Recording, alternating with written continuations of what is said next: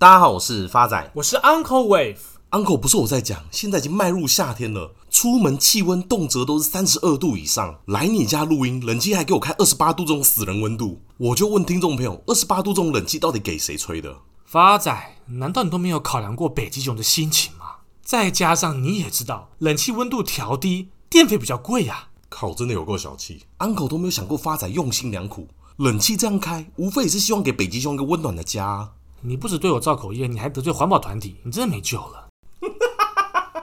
说真的，Uncle 本来以为北极熊会濒临绝种，没想到因为疫情的关系，汤姆熊居然比北极熊更早消失啊！怎么可能？现在还有人去汤姆熊啦？话说回来，气候问题真的是全球目前要共同面临的议题。除了各国政府以外，包含像苹果、微软、Google 到 Amazon 等跨国企业，为了未来都已经纷纷设定碳中和与净零的目标，要求供应商使用百分之百的绿电，以降低碳排放。这个碳排放的定义就是，当人类进行经济生产活动时所排出的二氧化碳，这就是碳排放。目前，国际上包含欧盟、英国、美国、日本、新加坡、香港等十个先进国家，都已经强制企业揭露与气候相关的财务风险。在台湾，像行政院就在上个月公布组织改造方案，将环保署升格为环境部，新增一个叫气候变迁署，位于环境部底下。再加上台湾金管会还提出绿色金融二点零等方案，要求银行、保险业自二零二三年起，每年六月底前必须将气候风险财务揭露资讯纳入永续报告书或公司官网。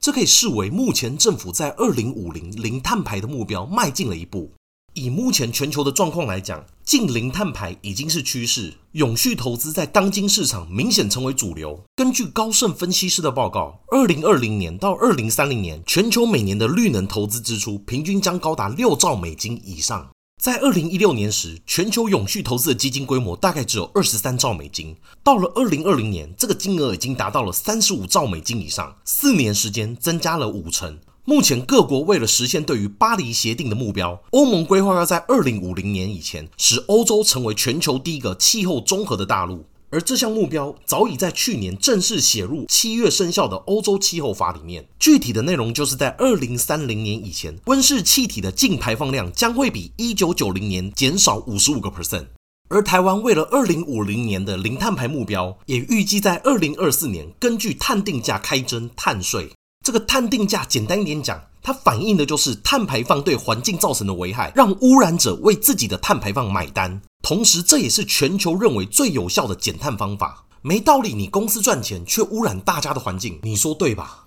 而有了碳定价之后，衍生出来的就是所谓的碳权。碳权简单一点讲，就是被政府认证同意的减碳排放量。企业拿到以后，可以选择自己使用，或是到公开市场交易。我高污染的产业，我就必须向其他公司购买更多的碳权，才能让我企业继续运作。碳权的交易也间接促进了减碳的技术发展以及绿能投资。根据世界银行的报告显示，在二零二一年，全球碳定价占全球温室气体的排放量已经达到两成以上，相较于二零二零年的十五个 percent 明显增加。也因为此，近年来有关碳的商机纷纷涌现。根据《华尔街日报》的报道，在过去两个月里，企业和投资者已经承诺提供超过二十亿美金以上，支持二氧化碳清除的技术。而除碳这个新兴产业的规模与先前相较，已经成长了三十倍以上。在过去几个月当中，有多家的企业已经投资了大量的费用在该项技术上面，包含像 Google、Facebook 以及金融业像麦肯锡公司、瑞士银行等等。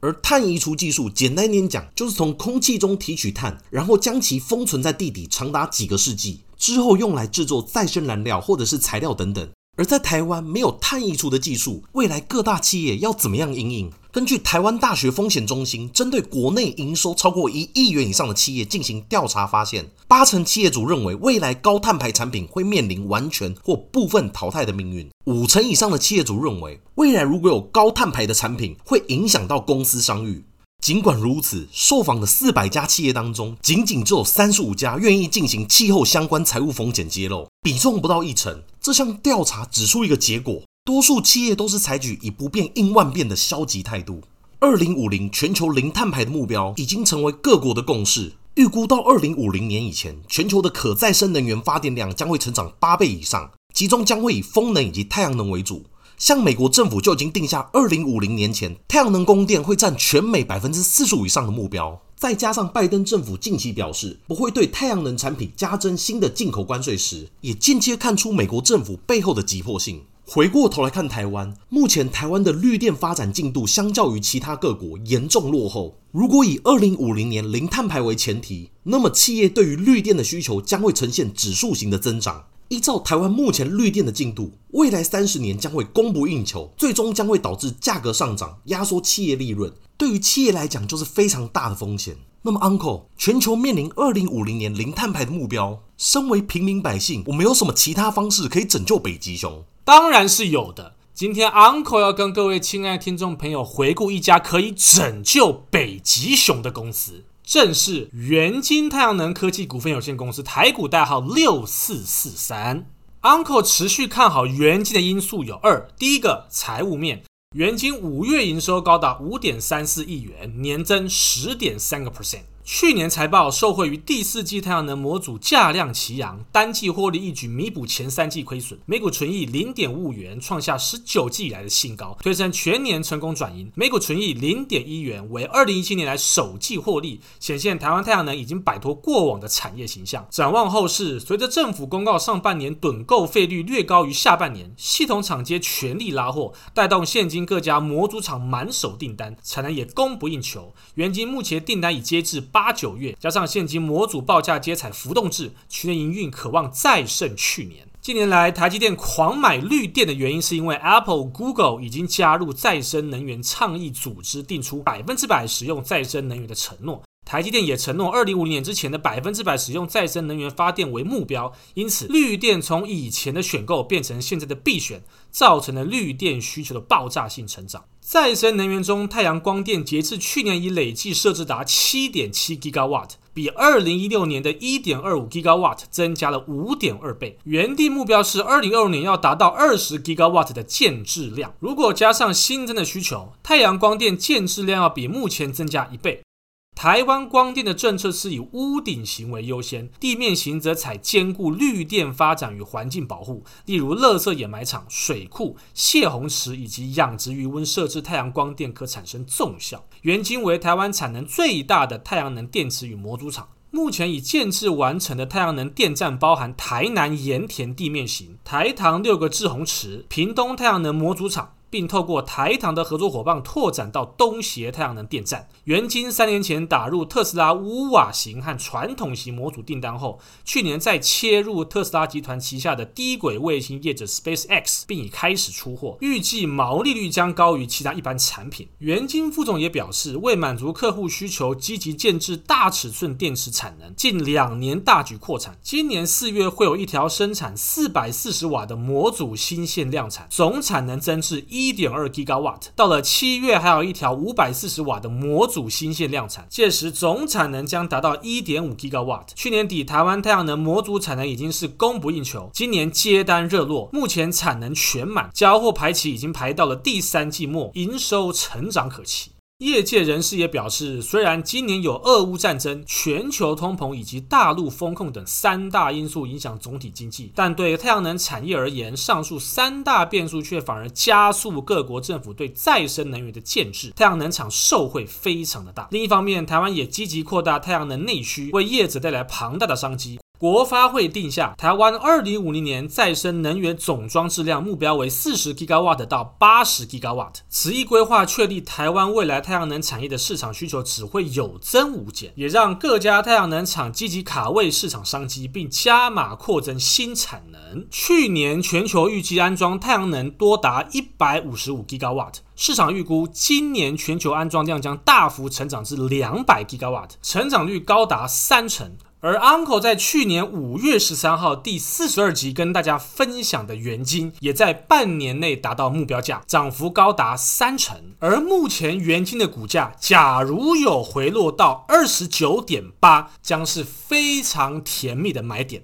最后，Uncle 跟各位亲爱听众朋友呼吁：救救北极熊，不用靠关冷气，只要投资太阳能即可。最后是回复听众朋友的时间，第一位是我们老朋友蔡基杰的留言，谢谢 Uncle 跟发仔，好有趣的开场白。建和新买在八十八块，当初买进因为车用相关。中心店买在五十七块，想说今年夏天一定会缺电，但遇到大环境的利空，原本看好中期的多头，但现在有点动摇。想请问 Uncle，短线反弹价大概是多少？亲爱的老朋友蔡基姐您好，经过 Uncle 精算之后，建和兴跟中心店短线都纷纷落底了，而他们的反弹目标价分别为八十五元跟五十五元，给您做一个参考。下一位是新朋友土拨鼠不吃土的留言，Uncle 发仔安安，希望可以被念到留言。我想问，Uncle 目前是单身，那发仔呢？感谢你们每集的更新。亲爱的土拨鼠不吃土，你好，请你试想一下，像 Uncle 这么完美的男人都还维持单身，那你认为发仔可能有伴吗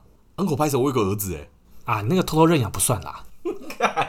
下位是老朋友杜兰特先生的来信，Uncle 发展你们好，目前有问题想请教。大力光一直是心目中的好公司，之前的股王大力光因为营运受阻，导致股价一直跌跌不休，但现在跌到快接近公司净值后，反而跌不太下去。想请问 Uncle 算正式落底了吗？未来短线的反弹价以及目标价为何？亲爱的杜兰特先生您好，经过 Uncle 帮您精算之后，大地光确实短线已经落底啦。那么未来短线会反弹到的目标价会落在一千九百九十八元，给您做一个参考。至于大地光的长线，则必须先以短线目标价达阵之后再予以试算。